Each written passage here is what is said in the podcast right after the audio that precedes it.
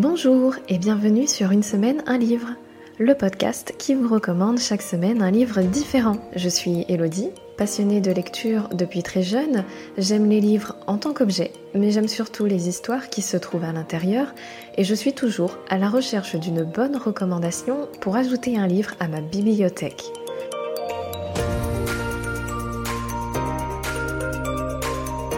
Tous les mardis, vous me retrouverez seule ou en compagnie d'un ou une invitée pour vous proposer une nouvelle recommandation. Il s'agit d'un livre qui mérite d'être connu, d'être lu, voire même d'être écouté. Et vous, cher auditeur, si cette recommandation a fait écho en vous, vous ajouterez peut-être ce livre à votre propre bibliothèque.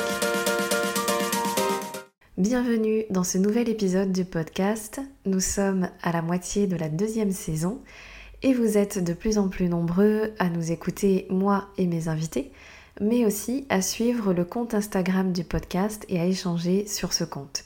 Je voulais donc prendre le temps dans cet épisode de vous remercier de faire partie de cette aventure qui est tellement belle à mes yeux.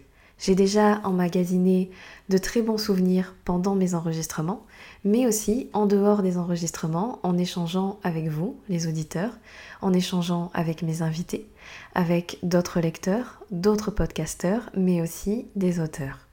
Et pour continuer l'aventure, j'ai besoin de vos avis, de vos retours. Je voudrais que le contenu du podcast réponde au mieux à ce que vous avez envie d'écouter, mais aussi de découvrir. Et pour cela, je vous invite à nouveau à vous rendre sur le compte Instagram du podcast. Vous allez avoir l'opportunité de voter et de réagir sur des idées que j'ai eues pour l'avenir du podcast et les prochaines saisons. Cela se passera donc en story Instagram le lendemain de la diffusion de cet épisode, c'est-à-dire le mercredi 13 octobre. Et pour la suite de cet épisode, je vous propose à nouveau une pause lecture en me basant sur les recommandations qui ont été faites par les invités durant cette deuxième saison du podcast. Comme dans les épisodes bonus que je vous ai proposés cet été, cet épisode sera une session de lecture des quatrièmes de couverture des romans qui ont été recommandés. Le seul roman qui fera exception à cette session de lecture est celui qui a été proposé euh, par Laura, puisque cette quatrième de couverture a déjà fait l'objet d'une session de lecture dans l'épisode bonus numéro 5 de cet été.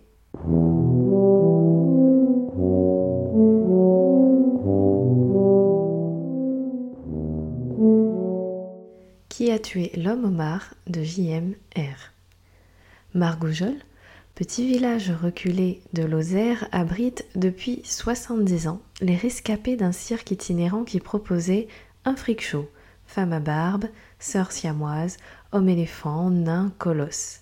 Mais la découverte du cadavre atrocement mutilé de Joseph Zim, dit l'homme au va bouleverser la vie presque tranquille de ses habitants. Qui a tué cet ancien membre du cirque des monstres et pourquoi Qui se cache derrière le mystérieux auteur du blog Je vois la vie en monstre.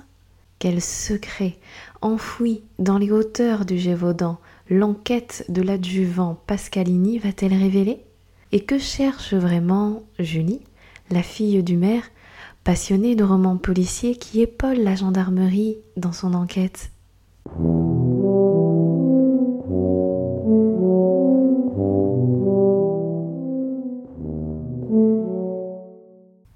Manche prix M de Elizabeth Gilbert.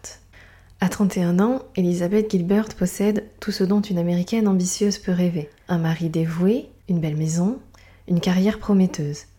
Elle devrait nager dans le bonheur, pourtant elle est rongée par l'angoisse, le doute, l'insatisfaction. S'ensuivent un divorce, une dépression et une liaison désastreuse qui la laissent exsangue et encore plus désemparée. Elle décide de tout plaquer pour partir seule à travers le monde. À elle de se construire la vie qu'elle s'est choisie. En Italie, elle goûte aux délices de la Dolce Vita et prend les 12 kilos les plus heureux de sa vie. En Inde, ashram et rigueur ascétique l'aident à discipliner son esprit. Levé à 4 heures du matin, méditation et nettoyage des sols. Et en Indonésie, elle cherche à réconcilier son corps et son âme pour trouver l'équilibre qu'on appelle le bonheur. Elisabeth Gebert nous invite à un voyage vers l'inconnu, joyeux et émouvant, libéré des mascarades et faux semblants. À travers une mosaïque d'émotions et d'expériences culturelles, elle a su conquérir le cœur de millions de lectrices qui ont aimé pleurer et rire avec elle et qui rêvent de changer de vie, elles aussi.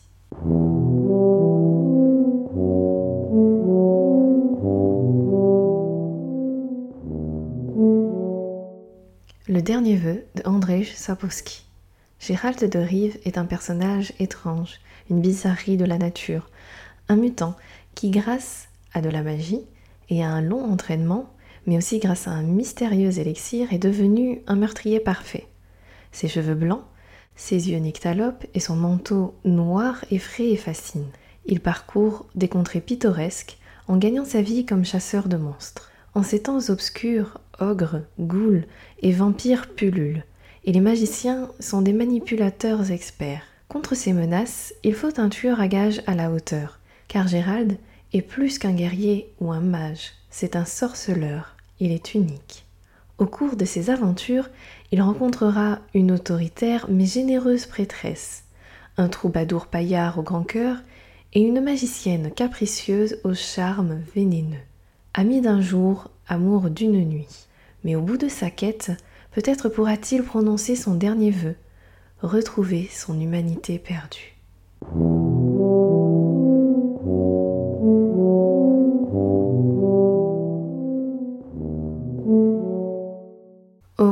Toni Morrison. La guerre de Corée vient à peine de se terminer et le jeune soldat Frank Monet rentre aux États-Unis traumatisé, en proie à une rage terrible qui s'exprime aussi bien physiquement que par des crises d'angoisse. Il est incapable de maintenir une quelconque relation avec sa fiancée rencontrée à son retour du front, et un appel au secours de sa jeune sœur va le lancer sur les routes américaines pour une traversée transatlantique de Seattle à Atlanta dans sa Géorgie natale. Il doit absolument rejoindre Atlanta et retrouver sa sœur très gravement malade. Il va tout mettre en œuvre pour la ramener dans la petite ville de Lotus où ils ont passé leur enfance. Lieu tout autant fantasmé que détesté, Lotus cristallise les démons de Frank, de sa famille. Un rapport de haine et d'amour, de rancœur pour cette ville qu'il a toujours voulu quitter et où il doit revenir. Ce voyage à travers les États-Unis pousse Frank Monet à se replonger dans les souvenirs de son enfance et dans le traumatisme de la guerre. Plus il se rapproche de son but, plus il redécouvre qui il est, mieux il apprend à laisser derrière lui les horreurs de la guerre afin de se reconstruire et d'aider sa sœur à faire de même.